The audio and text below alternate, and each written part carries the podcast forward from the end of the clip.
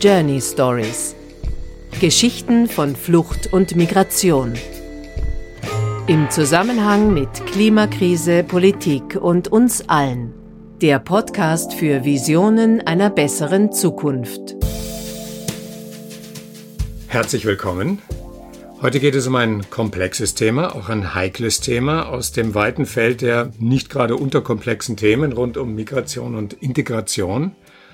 Aber dieses ist besonders aufgeladen mit Vermutungen, mit Ahnungen, mit Befürchtungen, auch mit Ängsten. Es geht nämlich um Fragen von Intimität, von Sexualität, von Geschlechterzuordnungen von Migrantinnen und Migranten. Und die von Vorurteilen, von begründeten und unbegründeten, von realen und von zugeschriebenen Problemen dominierte Debatte, die hat einen zentralen Ursprung in der berühmt-berüchtigten Silvesternacht 2015 in Köln, da kam es ja zu vielen sexuellen Übergriffen auf Frauen durch junge Männer, hauptsächlich aus Nordafrika und aus dem arabischen Raum. Und seither, glaube ich, wird wenig gelassen über die Integration junger Männer aus scheinbar rückständigen, gewaltbereiten und überhaupt beängstigend fremden Kulturkreisen debattiert. Das ist die Ausgangslage. So, und mir gegenüber sitzt Mona Röhm. Hallo Mona. Hallo. Hi. Du forscht an der Universität Salzburg zu genau diesem Thema und wir wollen jetzt gemeinsam versuchen, ein bisschen Überblick in diese unruhige Debatte zu bringen. Du bist wissenschaftliche Mitarbeiterin und PhD Fellow am Institut für Politikwissenschaft und Soziologie an der Universität Salzburg. Aber erstmal interessiert mich natürlich, wie kommst du genau auf dieses Forschungsgebiet? Was hat dich dazu gebracht? Ja, unterschiedliche ähm, Wege, die ich eingeschlagen habe. Also ich habe eigentlich Kultur- und Sozialanthropologie studiert und habe in meiner Masterarbeit mich mit Monogamie beschäftigt, mit der Norm der Monogamie. Habe angefangen, mich eben mit Intimität zu beschäftigen und damit, wie das äh, sein soll, wie Beziehungen gesellschaftlich erwartet Also bei uns. In Österreich, genau.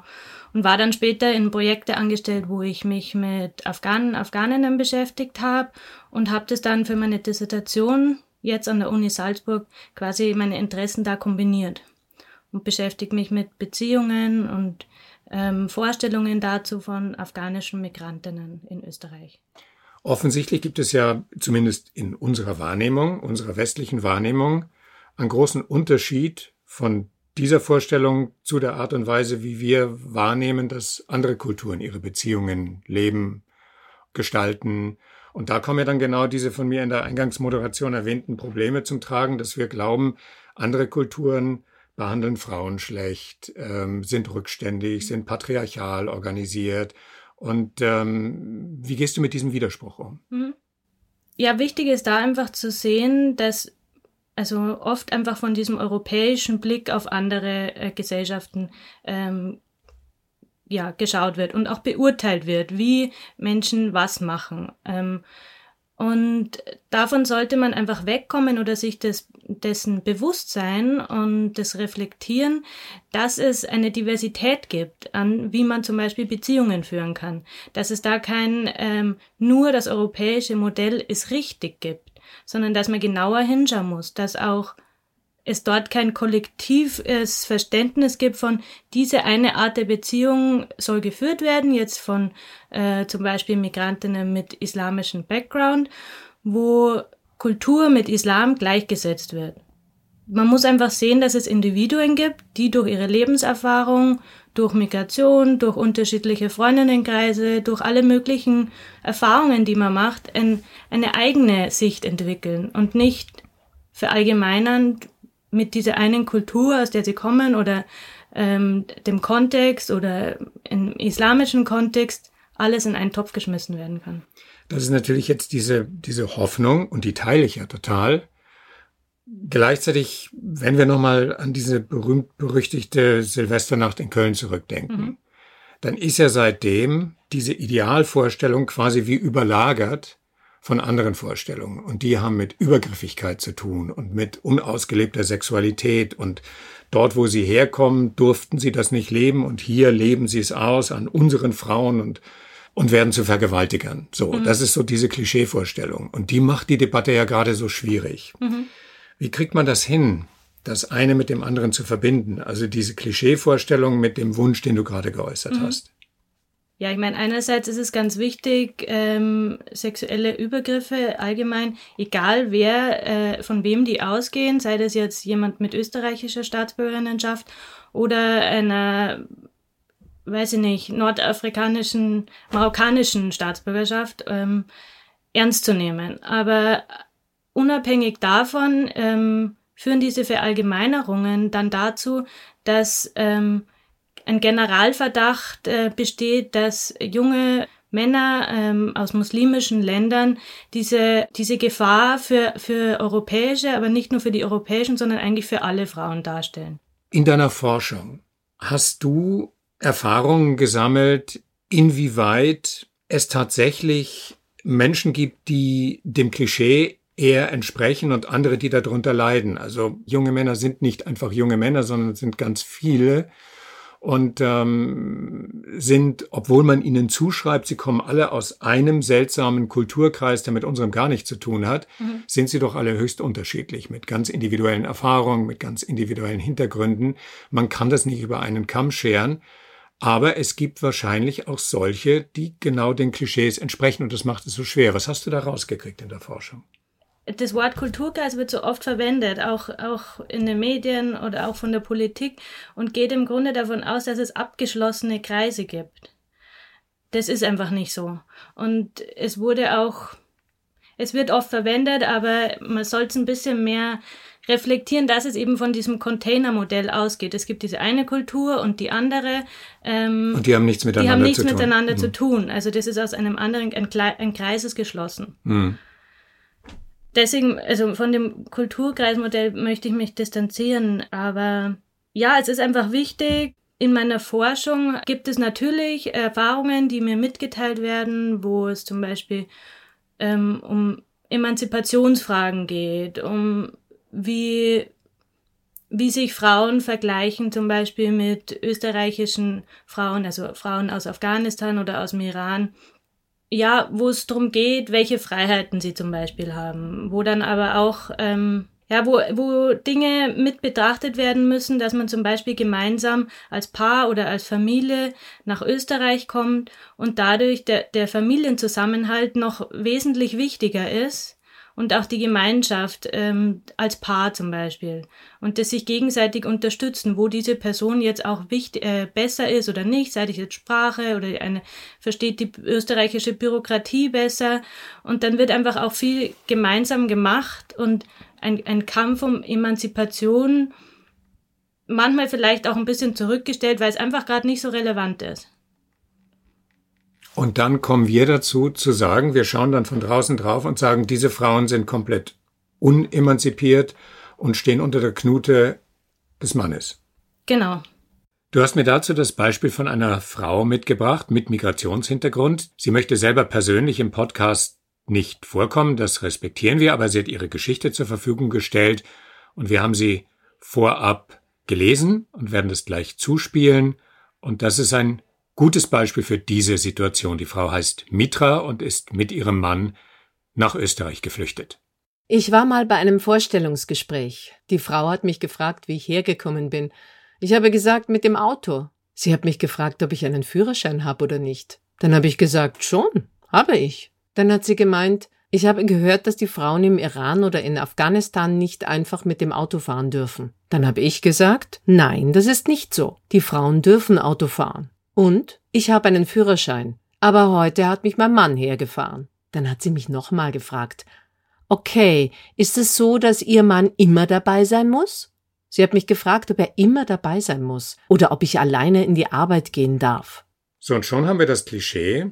Mann beschützt Frau, ist gleich unterdrückt Frau, ist gleich Frau ohne Rechte. Und sie redet ja interessanterweise mit einer Frau hier beim Vorstellungsgespräch.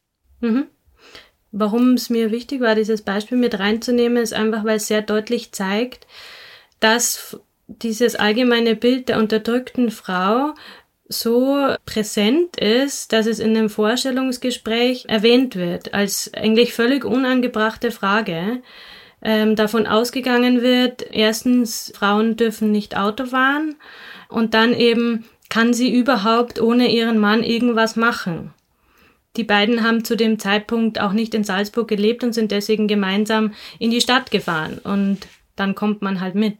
Ähm, wäre, wäre sie eine andere Person gewesen und es wäre der Partner oder die Partnerin oder wer auch immer mitgekommen, kann ich mir nicht vorstellen, dass diese Frage genauso gestellt worden wäre. Darfst du ohne deinen Mann in die Arbeit kommen? Muss der immer dabei sein?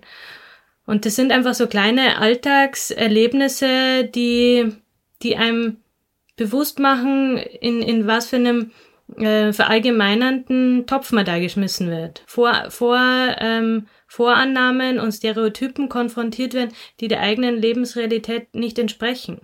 Was ist aus dem Vorstellungsgespräch geworden? Äh, nicht. ja. Was ist mittlerweile aus ihr geworden?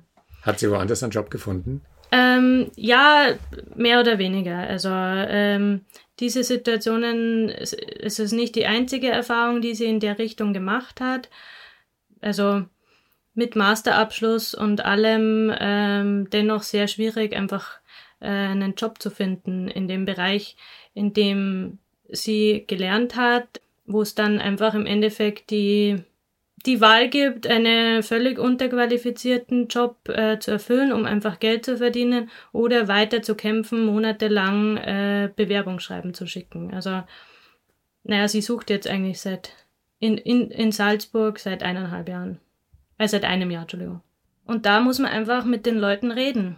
Und äh, oder ja, um, um zu sehen, dass das einfach unser Blick darauf ist. Also Frauen aus muslimischen Kontexten äh, generell als unterdrückt zu sehen, auch mit diesem mit diesem europäischen Blick als als Personen, die die wir jetzt befreien müssen. Also das ist ja auch nichts Neues. Das war ja auch im Afghanistan-Krieg ein, ein Grund äh, von den USA zu rechtfertigen, was sie dort machen, um dort die Frauen zu befreien, um ähm, ihnen ihre eigene Stimme eigentlich wegzunehmen und von außen zu sagen, ihr seid unterdrückt, wir müssen euch befreien. Mhm. Und da müssen einfach ähm, die Leute, die es wirklich betrifft, ähm, gehört werden. Und es gibt da sehr viele Initiativen, auch in den Ländern, wo man sehen kann, dass die Frauen aktiv sind. Was die Sache so schwer macht, ist, wenn man dann die persönlichen Geschichten hört, was wir hier in diesem Podcast ja machen. Wir haben hier zum Beispiel die Geschichte von Sarah erzählt aus Afghanistan, deren Emanzipation tatsächlich eingesetzt hat, aber erst als sie in Österreich war. Als sie 14 war, wurde sie zwangsverheiratet mit ihrem Cousin, was mhm. in Afghanistan gang und gäbe ist. Sie hatte keine Möglichkeit, sich in irgendeiner Form zu entfalten. Sie wollte an die Uni studieren gehen, das wurde ihr von der Familie untersagt. Mhm. Und erst nach der gemeinsamen Flucht mit der Familie ist das Erste, was sie gemacht hat, das Kopftuch abzulegen, sich scheiden zu lassen und sich von ihren Eltern zu emanzipieren. Mhm. Also diese Geschichten gibt es. Natürlich. Und das ist natürlich im Vordergrund unserer Wahrnehmung dann, wenn wir an diese Länder denken. Ja, diese Geschichten gibt es und ähm, man kann dann ja auch, also man kann, man muss ja nicht jetzt irgendwie leugnen, dass sowas in Afghanistan passiert. Das ist auf jeden Fall ein wichtiger Grund, ja auch, warum Menschen äh, nach Europa kommen und ein, auch wichtige Fluchtgründe sind. Denn eben das ist genau das, was man sich dann was man dann eben mit einbeziehen muss. Was für Lebenserfahrungen machen die Personen und verändern ihre Sicht auf bestimmte Dinge. Und das muss jetzt nicht nur die Migration sein, als in dem Beispiel, was du genannt hast, war es eben auch die, die Möglichkeit, hier in Österreich sich zum Beispiel scheiden la zu lassen. Ja, sich auch von den Eltern zu emanzipieren. Aber diese Gedanken hatte äh, die Frau wahrscheinlich in Afghanistan auch schon. Also äh, den den möglichen Rahmen zu haben, ist, ist, das, ist die eine Seite, aber eben Personen gener generell zu unterstellen ähm, oder halt, ja, wie es einfach in den Medien oft dargestellt wird, sie würden gar nicht so denken, ist eben, ist eben einfach das Gefährliche. Mhm. Jetzt haben wir gerade gesprochen über die scheinbar unterdrückten Frauen. Und jetzt nochmal zurück zu den Unterdrückern. Hast du festgestellt, dass es tatsächlich eine Gruppe von jungen, hauptsächlich jungen Männern gibt, die eben Unterdrückungspotenzial erfahren haben und das auch tatsächlich dann hier mitbringen und dadurch das Bild verzerren zu Ungunsten derjenigen, die sich anders verhalten.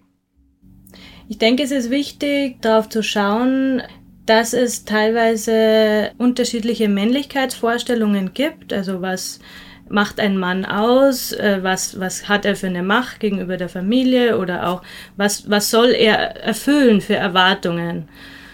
Das ist sicher was, was Personen mitbringen. Ähm, allerdings äh, ist es genauso auch in Österreich zu finden. Also man kann eben nicht sagen, das ist jetzt einfach nur ein importiertes Phänomen. Also patriarchale Strukturen haben wir genauso in Österreich. Also wenn wir uns die Frauenmorde anschauen in Österreich ähm, oder überhaupt Gewalt an Frauen, ähm, kann man das sehr deutlich sehen, dass das in Österreich unabhängig von der Staatsbürgerinnenschaft genauso passiert. Hast du also dann den Eindruck, dass wir uns in der Debatte sehr stark auf jene Menschen konzentrieren, die tatsächlich den Klischeevorstellungen entsprechen und dadurch den Blick für die vielen anderen verlieren, die denen eben nicht entsprechen und die ein ganz anderes Leben leben und die sehr wohl einen sehr akzeptablen Umgang mit sich selbst, mit Fragen von Sexualität, mit Fragen von Geschlechtergerechtigkeit, einen sehr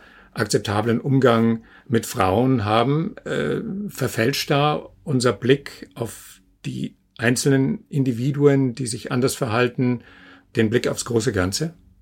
Ähm, ja, ich habe ähm, durchaus den Eindruck, dass die diese Personen, die Stereotypen erfüllen und die genau dem Bild entsprechen, welches geprägt wird vom muslimischen Mann, der eine Gefahr ist, überdecken, dass es Menschen gibt, äh, die dem nicht entsprechen. Dass verallgemeinernd muslimische Männer dann so dargestellt werden. Und da ist eben äh, besonders der, der junge Mann im Zentrum. Und diese Verallgemeinerung führt einfach dazu, dass ähm, Personen, die sich davon abwenden oder die dem nicht entsprechen oder auch nicht erst seit sie in Österreich sind, sondern vorher auch, dadurch sehr, sehr ähm, starke Diskriminierung erfahren, auch in Österreich. Also sei das jetzt am, am Arbeitsplatz oder so im Alltag und mit unangebrachten Fragen konfrontiert werden, wie sie zu Gewalt an Frauen stehen oder ähnlichem, was jetzt zum Beispiel einem, einem weißen Österreicher nicht gestellt werden würde, einfach so. Das können wir jetzt gleich mal überprüfen anhand ähm, eines Statements äh, von Navid aus Afghanistan, mit dem du in Kontakt warst. Auch er möchte, genau wie Mitra, nicht selber vorkommen in unserem Podcast. Daher haben wir ihn interpretiert und das hat er gesagt. Ich habe mich mal mit einer Kollegin getroffen. Wir haben uns öfter getroffen und normal mit Freundinnen und Freunden und einmal waren wir in einer Bar und nachdem wir mehr getrunken haben, waren wir irgendwann betrunken und ich habe ihr was gesagt und bin ihr näher gekommen und sie hat diese Geschichte in die Arbeit mitgenommen und ist zum Chef gegangen, ohne mit mir vorher drüber zu sprechen. Und ich wusste davon gar nichts. Sie wollte, dass wir ein Gespräch mit einer Psychologin machen, obwohl es privat war und gar nichts passiert ist. Ich habe das dann gemacht und dachte mir, wenn ich jetzt blond gewesen wäre oder wenn ich nicht der wäre, der ich bin, dann hätte ich vielleicht einfach gesagt, ja und? Und alle anderen hätten es verstanden. Und ich habe dann die Supervision auch gemacht, aber habe mich dabei schon diskriminiert gefühlt. Da habe ich mich diskriminiert gefühlt, sagt er. Mhm. Inwieweit ist er repräsentativ für viele junge Männer aus Afghanistan und aus anderen Ländern, die diese Form der Diskriminierung spüren? Mhm. Ja, er spricht ja von einer Erfahrung, wo eine private Begegnung, ähm, in der er jemand näher gekommen ist, von der Person einfach gleich an eine, eine höhere Person weitergeleitet wird. Also das ist jemand, um den muss, muss sich irgendwie ein institutioneller Kontext, ein Arbeitgeber in dem Fall, kümmern, anstatt dass man darüber einfach spricht. Äh, wie es vielleicht normalerweise der Fall sein könnte, dass man einfach sagt, fand ich nicht okay. Aber das heißt, er steht jetzt plötzlich da, als würde er diese Frau in einem privaten Rahmen sexuell belästigt haben. Genau. Und damit erfüllt er alle Klischeevorstellungen, die man eh schon von Leuten wie ihm hat, in Anführungszeichen. Genau, und so fühlt er sich, so als würde er so dargestellt werden, wie, entspricht diesem Stereotyp überhaupt nicht, sondern ja, hatte eine, eine Begegnung in einem freundschaftlichen Rahmen mit einer Person, die er auch schon länger kannte. Das ist einfach ein, ein, ein Gefühl, also so wie ich es jetzt einfach von ihm weiß, mit einem verallgemeinernden Bild von diesem muslimischen Mann der Gefahr konfrontiert und er dadurch sich gezwungen fühlt, Dinge zu tun, ähm, eben diese Supervision oder psychologische äh, Beratung, die er eigentlich nicht einsieht, nur um eben dem wieder zu, entgegenzuwirken, dass er diesem Bild nicht entspricht. Also es ist ein, ein, ein Erwartungsdruck, eben so wenig wie möglich aufzufallen und sich einzugliedern und dadurch irgendwie einem die eigene Stimme genommen wird. Würdest du sagen, dass dieser junge Mann namens Navid einer von vielen Navids ist, wie auch immer sie heißen mögen, aus unterschiedlichen Ländern mit Migrationshintergrund, die genau dieses Problem haben und sich dann quasi äh, verbiegen, um nicht aufzufallen, die sich zurücknehmen, damit man ähm, nicht mit falschen Augen auf sie schaut und so weiter? Ja, das ist also ähm, ganz sicher so ähm, und führt zum Beispiel auch dazu, dass sie, dass sie sich in, in dem Fall von anderen Afghanen abgrenzen. Also dass man sagt, na, da gehöre ich nicht dazu, weil diese Gruppe eben mit bestimmten Vorstellungen, Klischees, Stereotypen behaftet ist, eben sei es rückständig zu sein, ungebildet, ähm, mit anderen Geschlechtervorstellungen und als sexuelle Gefahr dargestellt zu werden, mit der man nicht identifiziert werden will. Und dadurch kommt es einfach zu, zu einer Abgrenzung. Und das ist auch nicht unbedingt leicht für Personen, die eigentlich gerne an, an, mit ihrer Herkunft verbunden sind. Ich weiß, dass das jetzt eine sehr verallgemeinernde Frage ist, die ich jetzt gleich stellen werde. Aber mhm. wenn wir jetzt von den Navids reden, die unter der unter den Zuschreibungen leiden und die sich auch von jenen Menschen abgrenzen, die ähm, mit denen sie nichts zu tun haben wollen. Würdest du sagen, dass die Navids unter uns deutliche Mehrheit der Menschen mit Migrationshintergrund sind? Ja, die Frage zu beantworten. Also erstens arbeite ich ja nicht repräsentativ, sondern durch qualitative Forschung ist es dann meistens ein, ein Ausschnitt, ein, ein Einblick in bestimmte Lebensrealitäten gleichzeitig so eine Frage jetzt so zu beantworten, würde dazu führen, dass es ein, ein, ein kurzer Satz ohne Kontext dann wieder zu bestimmten Zwecken instrumentalisiert wird, um zum Beispiel um mich zu beruhigen, ja, damit um wir hier sagen können, es sind eh, es sind eh die Guten unter uns. Ja, ja also ich gehe davon aus, ähm, ich kann nur keine repräsentativen Aussagen treffen. Wie immer, es gibt keine einfachen Antworten auf komplexe Fragen. Und das ist ja genau da, wo die, die Leute, die die schwierige Debatte befördern, vorurteilsgetrieben, äh, ihre Nahrung herkriegen, dass sie versuchen, einfache Antworten zu geben. Genau. Das sind die fremden Kulturkreise, die verhalten sich so, Punkt, und die sind daher auch unintegrierbar.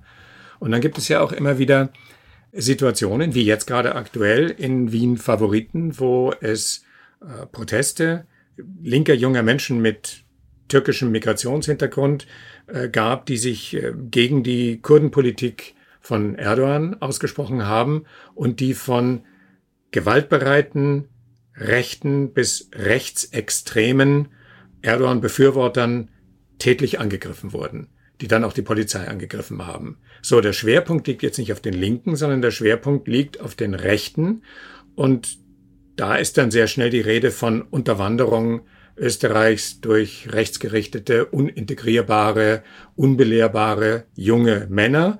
Und da haben wir dann sozusagen den Gewaltaspekt. In dem Fall geht es weniger um Sexualität, aber das würde dann wahrscheinlich auch eine Rolle spielen, weil die wären dann ja wahrscheinlich auch bereit, jederzeit über unsere Frauen herzufallen. Und so mhm. nähert sich das immer weiter, oder? Genau, also das ist eigentlich ein wichtiger Punkt, den du ansprichst. Es geht jetzt da nicht konkret um Sexualität oder auch um Geschlechtervorstellungen, aber das sind einfach Themen, die immer unterschwellig mitspielen. Ähm, und von Unterwanderung durch diese Personengruppe ähm, wird einfach wieder dieses Bild oder diese Angst ähm, befördert oder hervorgerufen ähm, von von einer äh, Islamisierung Österreichs, von diesem ähm, dadurch einfach auch diese Anti-Islam-Politik, äh, vor allem im Migrationsbereich, gerechtfertigt wird. Man könnte genauso dazu, davon sprechen, von Identitären unterwandert zu werden. Zahlenmäßig wahrscheinlich wesentlich größer. Das spielt aber keine Rolle. Also solche Vorfälle werden schon auch dazu benutzt, ähm, strenge Migrationspolitik, aber auch Integrationsmaßnahmen zu rechtfertigen. die sich vor allem gegen Personen aus muslimischen Kontexten richten. Mhm, mhm. Wenn das so ein Dauerthema ist und so ganz offenbar immer klischeebehaftet diskutiert wird oder eben nicht diskutiert wird, was kannst du dazu beitragen, um Gelassenheit und Differenziertheit in die Debatte zu bringen? Also dazu beitragen kann man jetzt als, als Wissenschaftlerin äh, meiner Meinung nach ähm, erstmal dazu zu forschen, auf das Thema aufmerksam zu machen. Viel wird über Integration gesprochen, über Geschlechtervorstellungen auch. Aber was jetzt die Aspekte der Sexualität, aber auch Vorstellungen zu intimen Beziehungen, wenn wir jetzt so über Zwangsehe oder auch den Unterschied zu arrangierter Ehe anschauen. Also das beides nicht dem, dem Ideal unserer Beziehungsform in Europa quasi entspricht, dann ist es einfach wesentlich darauf aufmerksam zu machen, dass das subtil immer mitspielt bei diesen ähm, Integrationsdebatten zum Beispiel.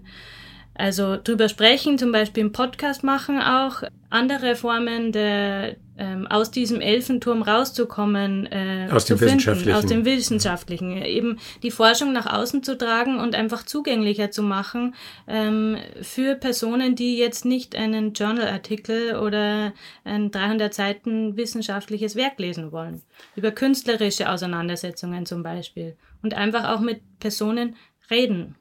Hast du das Gefühl, dass das, äh, dass, dass das funktioniert, dass die Wissenschaft angesichts der drängenden Fragen, die wir hier diskutieren gerade, ähm, dass sie das auch tut, dass du und deinesgleichen tatsächlich diesen wissenschaftlichen Elfenbeinturm äh, hinter sich lassen? Was ich, wenn ich das dazu sagen darf, für sehr, sehr wichtig fände, denn wenn man zum Beispiel den Blick nach Amerika wirft, dann hast du dort die Situation, dass bedingt durch die Verdrehung sämtlicher Realitäten durch Leute wie Donald Trump, eine allgemeine Diskreditierung der Medien stattfindet, eine allgemeine Diskreditierung der sogenannten Eliten und vor allem auch der Wissenschaft. Es mhm. gibt eine große Menge von Amerikanerinnen und Amerikanern, die schlicht und einfach der Wissenschaft nichts mehr glauben. Wie ist das hier? ich denke, ein Vertrauen in die Wissenschaft ist in Österreich schon noch äh, wesentlich größer als jetzt in den USA. Ja, ob, ob das jetzt gelingt, eben aus dem wissenschaftlichen Elfenbeinturm rauszukommen und die Forschung auch nach außen zu tragen, denke ich, ist auf einem sehr guten Weg. Ähm, weil es einfach immer mehr Möglichkeiten gibt, jetzt zum Beispiel auch durch Blog-Einträge, durch ähm, andere Formate, die sich entwickelt haben, ähm, drüber zu sprechen. Ist das auch eine Generationenfrage, dass junge Wissenschaftlerinnen wie du mehr bereit sind, sich zu äußern, sich zu zeigen äh, außerhalb dieses Elfenbeinturms als die Generationen vor dir? Würde ich jetzt eigentlich gar nicht so sehen, dass es die Generationen vor mir weniger getan haben. Es gibt einfach jetzt auch mehr Möglichkeiten und da schließen sich auch ältere Generationen genauso an äh, und nutzen diese Möglichkeiten da sehe, also kann ich jetzt persönlich keine, ähm, keinen Unterschied sehen. Es hängt vermutlich auch an der Disziplin, ob es möglich ist, es einfach nach außen zu tragen. Ist es jetzt Quantenphysik für äh, einfaches Publikum zugänglich zu machen, vielleicht wesentlich schwieriger als im soziale Realitäten ähm, für andere greifbarer zu machen und, mhm. und zu erklären, wie leben Migrantinnen in Österreich zum Beispiel. Mhm.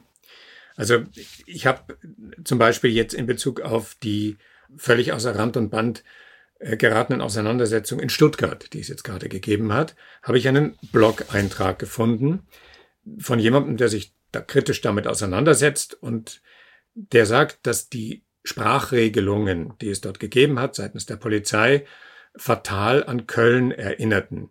Die Täter hießen Menschen und sie entstammten der Party- und Event-Szene und äh, das sei eine Verharmlosung. Und er zitiert dann ähm, einen äh, Facebook-Post des Vorsitzenden der Gewerkschaft der Polizei in Mannheim, die das auch kritisiert haben und gesagt haben, Zitat, für viele Polizisten ist diese Zuordnung irreführend. Sie kritisieren das als falsch. Es sei eine Verharmlosung des Grundproblems und das Grundproblem ist, ausgelöst wurden die Krawalle, Krawalle von, Zitat, überwiegend migrantischen Jugendlichen, Heranwachsenden, aber auch Erwachsenen, weitgehend Testosteron geladenen jungen Männern, die in der Gruppendynamik schnell eskalieren. Zack, und da sind wir wieder bei genau dem Thema, über das wir diskutieren. Mhm. Und es ist ja auch nicht zu leugnen, dass diese Menschen weite Teile der Stuttgarter Innenstadt verwüstet haben. Mhm. Das macht es so schwer, da einen klaren Blick zu kriegen, oder? Ja, der, der klare Blick müsste einfach auch durch eine diversere Berichterstattung äh, geschaffen werden. Also wenn wir jetzt uns zum Beispiel einfach bei dem Thema jetzt, äh, womit ich mich halt jetzt mehr beschäftige, afghanische Migranten, Migrantinnen, gibt es entweder das ganz arge, sie, also der, der Sexafghane, der Drogenafghane und so weiter, wo einfach auch mit, mit Bildern und Wörtern zusammen ein Bild geschaffen wird, was eben diese Gefühle hervorrufen soll von Angst und ähm, ja, Gefahr. Und dann das krasse Gegenteil von, ähm, das ist das Integrationsbeispiel. Jemand, der äh, dann seinen Doktor abgeschlossen hat und eine österreichische Frau geheiratet hat und jetzt in einem kleinen Dorf im Salzburger Land lebt. Der ja. Supermigrant, ja. Und es gibt diese zwei Pole, aber wenig dazwischen. Einfach über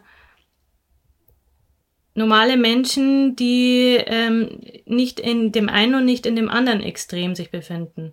Und durch eine ja, diversere Berichterstattung könnte man das Bild einfach auch ja, klarer machen, mehr äh, der Realität entsprechend.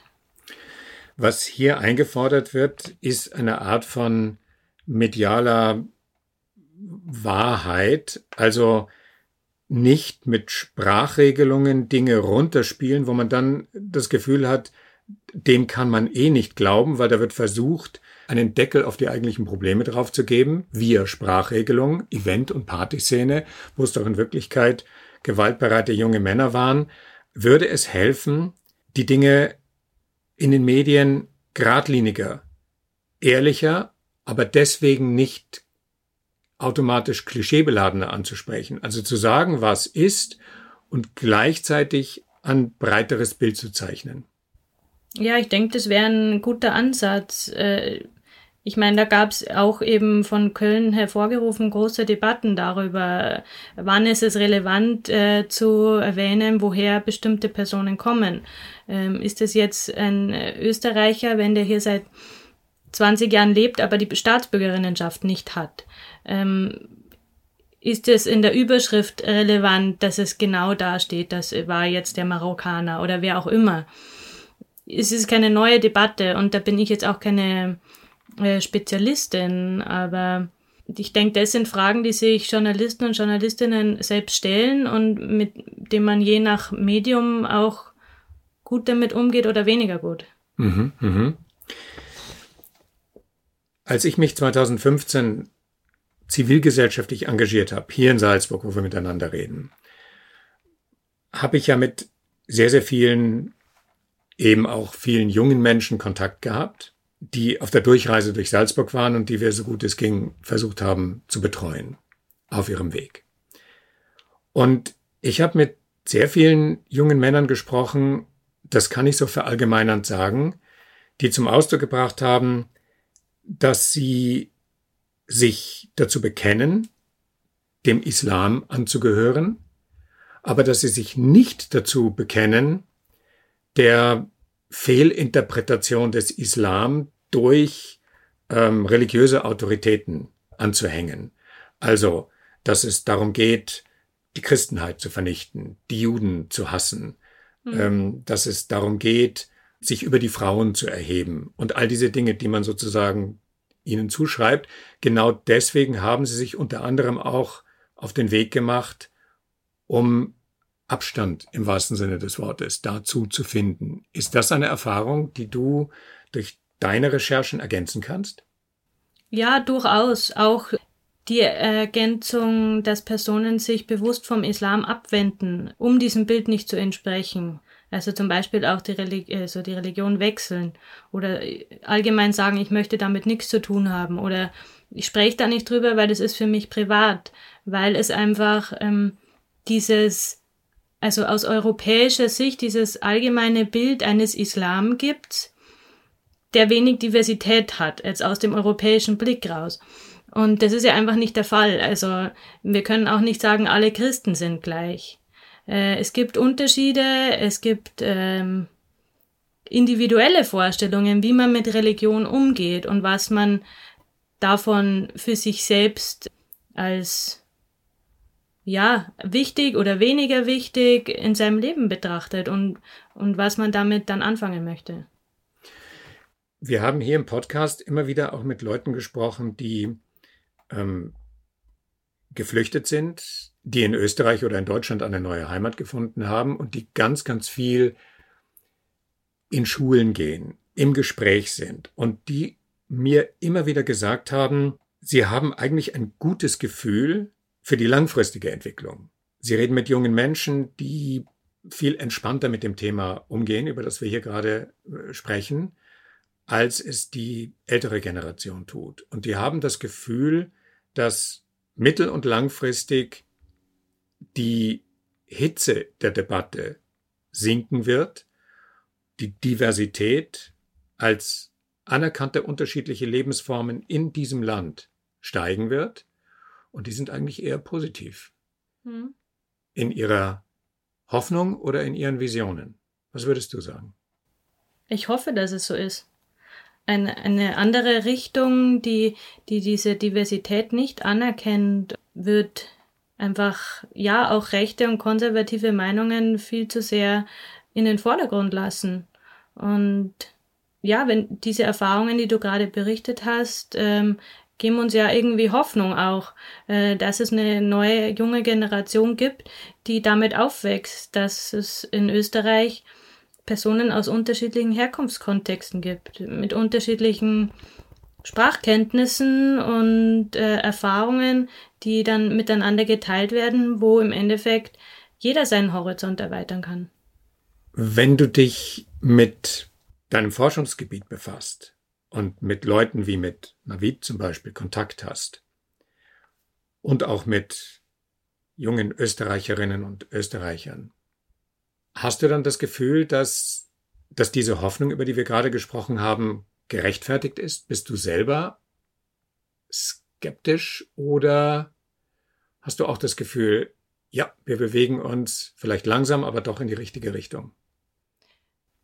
Na, aktuell bin ich sehr skeptisch.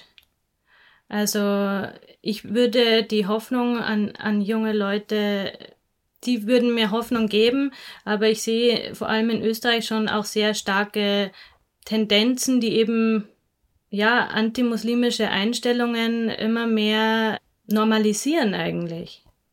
Also weil es einfach dem Diskurs, wir müssen diese europäischen oder österreichischen Werte, und ich mache jetzt Anführungszeichen, nicht entsprechen, ähm, der immer aufgeladener wird eigentlich und, und eben dadurch aber auch normaler. Also er findet in, in der äh, Politik Eingang als, ja, mit Maßnahmen, die dann, ja, legitim sind, dadurch, dass diese Angst geschürt wird.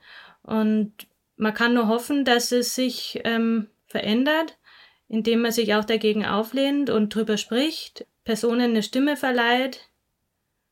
Ja, in Österreich eben auch sehr deutlich diese Verbindung jetzt bei meinen Themen äh, von Geschlechterfragen, äh, Beziehungen, Sexualität und Integration durch diese Integrations- und Frauenministerin, das in, in einer Person verkörpert wird. Also es ist äh, in, in der österreichischen Politik scheinbar wirklich etwas, ja, was sich institutionalisiert hat.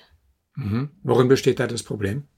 Das Problem äh, besteht darin, dass eben was wir vorher auch besprochen haben, die Frauen ähm, als allgemein unterdrückt angesehen werden. Und die, die Männer als die Unterdrücker und als die Gefahr nicht nur für die europäischen Frauen, sondern eben für alle Frauen insgesamt.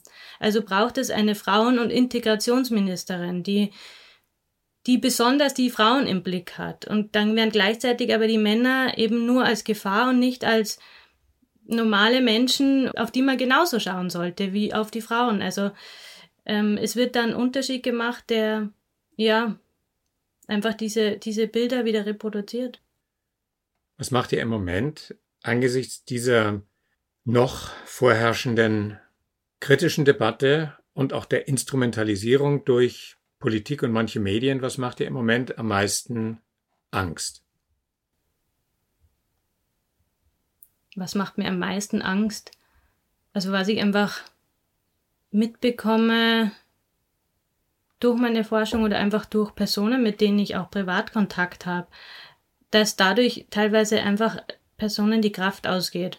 Also dass einfach durch diese vielen negativen Erfahrungen, die man auch macht, durch Diskriminierung oder auch Rassismus, äh, sei das jetzt bezogen auf eben Geschlechterthemen, Sexualität oder auch ganz andere Themen, dass man immer so stark gegen einen Strom ankämpft, dass irgendwann die Resignation eintritt. Und eigentlich so viel ja unnötige Kraft verloren geht dadurch. Aber indem wir zwei miteinander reden, indem du deine Forschung betreibst, indem du versuchst, du versuchst es nicht, sondern du tust es, du gehst aus dem Elfenbeinturm raus. Ja. Mhm. Was macht dir am meisten Hoffnung? Ja, Hoffnung macht mir einfach mit Menschen in Kontakt zu treten und über diese Themen zu sprechen es ist halt dann immer auch die Frage, wen erreicht man durch solche Medien oder durch, durch einen Podcast, durch einen Online-Blog oder einen Ö1-Radiobeitrag. Also das ist ja auch immer eine spezifische Personengruppe, die man erreicht. Und das macht mir einerseits Hoffnung und gleichzeitig denke ich, es, es muss noch weitergehen, Formate zu entwickeln oder, oder stärker ähm, umzusetzen, die einfach ein breiteres Publikum erreichen können. Mhm. Wir erreichen das Publikum, das wir erreichen. Und ich finde, dass jeder Mensch, den wir erreichen und den ich bei der Gelegenheit auch gerne einlade, euch da draußen, die ihr jetzt gerade zuhört, ähm, wendet euch an uns, schreibt uns, äh, erzählt uns von euren Erfahrungen, lasst uns teilhaben an dem, was euch bewegt, berührt, äh, ärgert oder begeistert, wenn ihr uns beiden, Mona und mir, gerade zuhört. Schreibt uns und ähm, vielleicht können wir das dann nochmal aufgreifen und weiterführen, die Debatte, so dass wir einfach miteinander im Gespräch sind. Denn wir zwei reden jetzt gerade in ein Mikrofon, das stellvertretend ist für x Leute da draußen, die uns zuhören, von denen wir nicht genau wissen, wie sie reagieren werden, aber wir laden sie ein, zu reagieren. Äh, was würdest du diesen Leuten mit auf den Weg geben wollen?